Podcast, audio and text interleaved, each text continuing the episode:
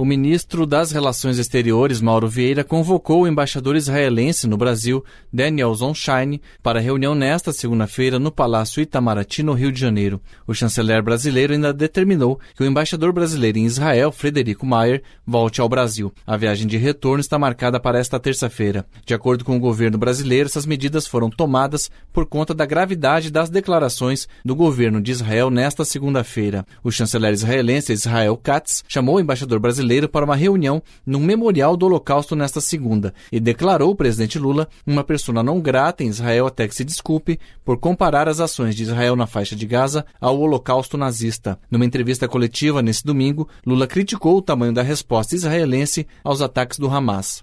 O que está acontecendo na faixa de Gaza com o povo palestino não existe em outro momento histórico. Aliás, existiu quando Hitler resolveu matar os judeus. O vice-presidente Geraldo Alckmin disse nesta segunda-feira que o presidente Lula quer a paz na região. O presidente Lula, ele deixou claro duas coisas.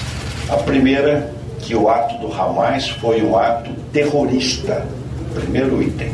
E segundo, que ele defende a paz o que quer é a paz, que haja aí um cessar fogo no sentido da busca pela paz. Representantes da autoridade palestina pediram nesta segunda-feira em Haia, nos Países Baixos, que os juízes do principal tribunal das Nações Unidas declarem que a ocupação de Israel dos territórios palestinos é ilegal. Da Rádio Nacional em Brasília, Gabriel Brum.